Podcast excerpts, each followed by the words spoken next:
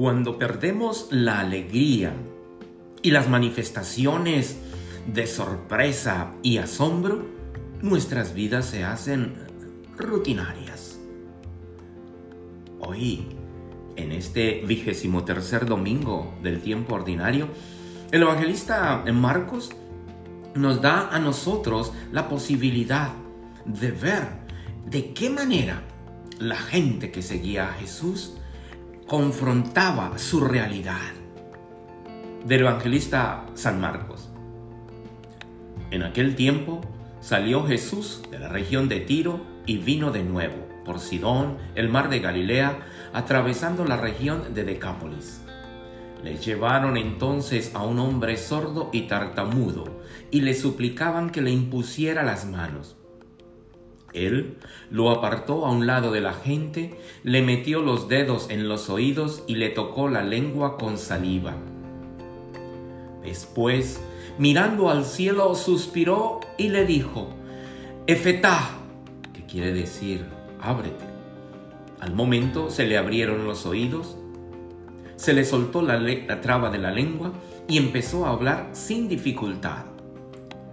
Él les mandó que no lo dijeran a nadie, pero cuanto más se lo mandaba, ellos con más insistencia lo proclamaban y todos estaban asombrados y decían, qué bien lo hace todo. Hace oír a los sordos y hace hablar a los mudos. Palabra del Señor. Gloria a ti, Señor Jesús. Qué importante la manera en que nos manifiesta, nos cuenta el evangelista Marcos la actitud de la gente después de que obró un milagro para que este hombre pudiera hablar, pudiera escuchar. La gente estaba entusiasmada. La gente decía, todo lo hace bien, los sordos oyen y los mudos hablan. Aquí se nos coloca de manifiesto la realidad misericordiosa de Dios. Dios se siente débil con los pobres. Él ama al pobre, al marginado, al enfermo. Él ama al pecador. Nos ama. Jesús siente debilidad para con nosotros cada vez que nos buscamos acercar verdaderamente con un corazón abierto a Él. Cuando nos acercamos a Él, o otras personas nos llevan para acercarnos a Él y nuestro corazón está hambriento de Él, encontramos esa sensación de alegría, esa sensación de sorpresa y de entusiasmo por saber de que Jesús va a obrar un milagro en nosotros. Marcos, sí, nos narra la historia de el sordomudo al que Jesús le devuelve la palabra. La palabra, el poder hablar ¿Ustedes se imaginan la gran riqueza cuando podemos hablar? A veces yo con un dolor de garganta o, afectado un poco por la salud y no puedo hablar, me siento como, como pequeño. Me siento a veces como, como que estoy preso en algo. El don de la palabra. Y cuando se me aclara la voz, quizás con un poco de miel o un jugo de limón. Entonces encuentro que la palabra, el sonido de mi garganta vuelve. El don de la palabra es algo fantástico. Pero nos estamos quedando en esa forma de hablar. El sonido que sale de nuestra, de nuestra boca. Es fantástico, es, es grandioso el poder hablar. Pero ¿saben qué? Hay muchas maneras de hablar sin decir nada. Todo el mundo habla. Nosotros podemos ver una calle sucia y nos está hablando, nos está gritando de un abandono. Allí no hay organización, allí hay desinterés, hay un, abandono. Nuestras casas, cada quien hace lo que hace, los cuartos son un desorden, todo está tirado. la losa la ensucian y allí la dejan. Eso es un grito de abandono, abandono en la desorganización. Están hablando de una realidad. La casa en la que nosotros vivimos es manifestación de lo que en verdad somos. A veces e invertimos mucho dinero en comprar buenos zapatos y buenas colonias y en la casa un desorden total. Allí también estamos hablando. Por eso todo el mundo habla. La pobreza. En nuestros países donde se está, no sé qué está pasando, se está implementando el, comunismo y el socialismo y, hablan de una izquierda y vemos que cada día hay más gente con hambre cada día hay más gente pobre. Cada día hay más gente que sufre y busca, aunque ustedes no lo crean, porque no lo han vivido, en la basura buscan alimento para subsistir. Esa es una realidad que nos habla de una pobreza. La pobreza es un cáncer que, que, nos está matando y es una, eh, está gritando esa pobreza. Los niños que hablan también de la falta de cariño. Los niños viven su mundo. Viven su mundo porque no hay esa atención, ese amor de padres hacia sus hijos. Entonces ellos se acostumbran. Y también como así vive que, así ven que sus amigos experimentan sus vidas, entonces ellos también se aíslan. Y también nos está hablando de esa realidad. La falta de atención a nuestros hijos, la falta de cariño a nuestros hijos. Por eso es importante ver y percibir de qué está hablando el mundo de hoy. Vemos quizás a veces no sé, el fracaso de nuestra juventud. Vemos cómo las drogas, el dinero, es la máxima para ellos. El placer, el disfrute, es la máxima para ellos. Entonces vemos que hay un, un fracaso en nuestros planteles educativos. Esto nos está hablando el mundo. Hay un fracaso escolar de los jóvenes. No hay una formación de lucha, de motivación, de crecimiento, de esperanza, de planificación. Sino, ah, como vamos, vamos bien. Y los papás opinan, pues ya, están en la escuela, ya. Hay un fracaso en nuestros jóvenes. Hay un fracaso en nuestra, en nuestra realidad como criaturas. Y hablo de fracaso porque, porque no se ve cómo se realza la dignidad del hombre, no se ve cómo se realza la dignidad de la mujer. La ambición.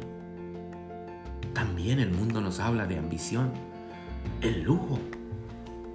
El milagro que nosotros debemos pedirle hoy a Jesús en este domingo, hermanos. Y se los hablo yo desde aquí, ¿saben? El padre William Vallejo desde la diócesis de Rockford. El milagro que nosotros le pedimos hoy a Jesús es que todos escuchemos y hablemos de Jesús. Que todos escuchemos y hablemos de Jesús para el bien propio y para el bien de otros, para el bien de mi familia, para el bien de mi comunidad. Que escuchemos y hablemos de Jesús. Señor, ese es el milagro que te venimos a pedir, Señor. Mete tus dedos en nuestros oídos y toca nuestra lengua para que nosotros podamos escuchar y hablar de ti, mi Señor misericordioso. Tú eres el alimento. Tú eres el pan de vida. A ti te queremos escuchar y de ti queremos hablar. Cuando nos acercamos a la Eucaristía, lo hacemos para que para que Jesús haga el milagro.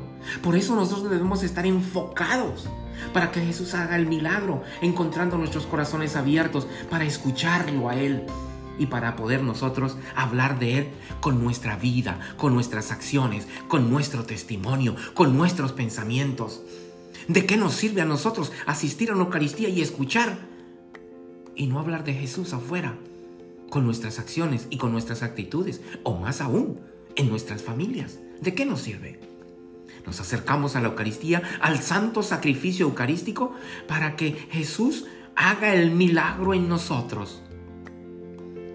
Y nosotros podamos ser instrumentos de Él.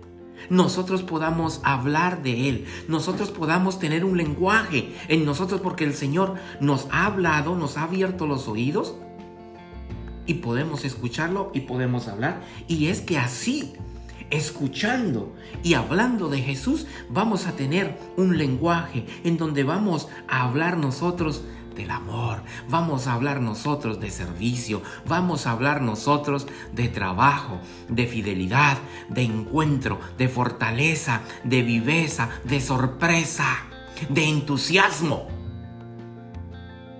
Es eso lo que nosotros le pedimos a Jesús que podamos escuchar y hablar de Él. Este milagro es como una, sí, una transformación personal y, comunitaria.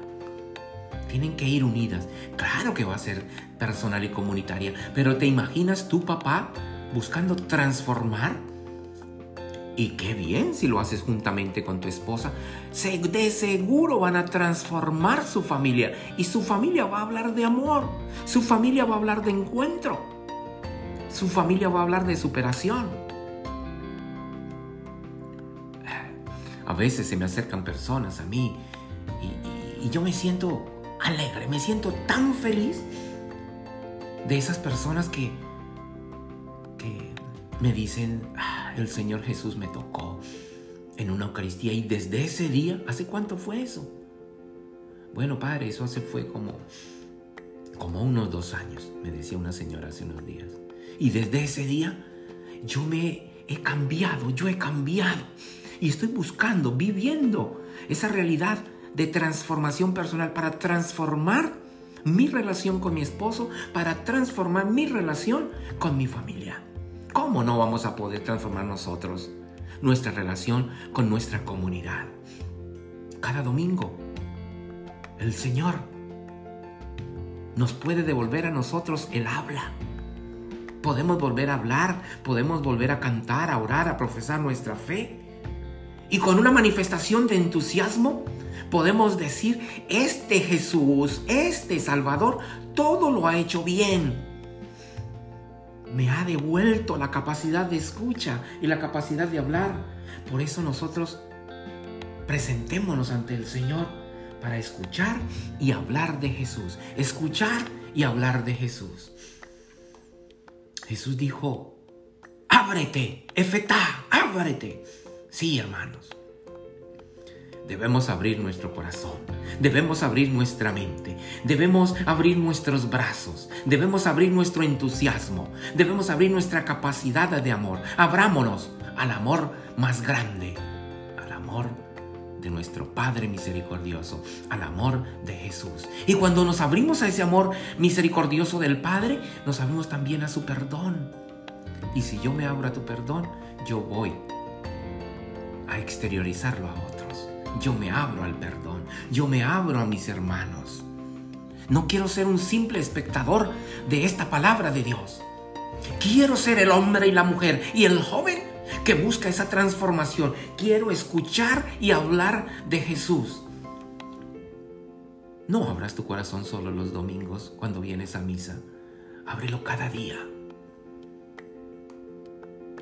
No abras tu corazón solo en el momento en que estás aquí, sino ábrelo con tu familia, con tus amistades. Es tan grande la emoción cuando se vive y podemos escuchar y hablar de Jesús, que empezamos a, a pregonarlo. ¿Por qué? Porque la manifestación de amor de Jesús ha sido algo grande. Jesús aquí es el hombre que con su vida nos entrega el gran milagro. Con su vida nos muestra el poder de la transformación. Hay que tener presente que Jesús no es el hombre de milagros. Jesús es el hombre que nos transforma. Jesús es el hombre que nos quiere hacer hablar a todos. Escuchar y hablar de Jesús. Gracias Señor Jesús. Gracias Señor Jesús por presentarme hoy tu evangelio, presentarme hoy tu palabra. Que a través de ella yo pueda abrir mi corazón. Que a través de ella yo pueda escucharte a ti y hablar de ti. Que mi corazón y mi mente se sintonicen. Que mis oídos se abran a tu voz, Señor. Y que desde mi corazón salga esa voz hablando de ti a todos los que me rodean. Gracias, Señor. Gracias, Señor, por alimentarnos de tu amor misericordioso. Gracias, Señor, por tocar mi lengua, por abrir mis oídos, para que escuchándote yo pueda hablar de ti. Gracias, mi Señor misericordioso. Por eso, por esa gran transformación que está sobrando en mí y en todos los que eh, tienen la posibilidad de escuchar esta reflexión. Gracias, Señor, porque así se manifiesta tu poder y tu gracia. Contagiemos a otros, hagamos extensivo este mensaje, no nos lo guardemos para nosotros, hablemos, hemos escuchado a Dios, escuchamos su palabra, vamos a hablar de Él, sí, por todos los medios, vamos a extenderlo, contagiemos a otros, mencionando tu grandeza, mencionando tu poder y el interés por transformar nuestras vidas, ahora y siempre, por los siglos de los siglos.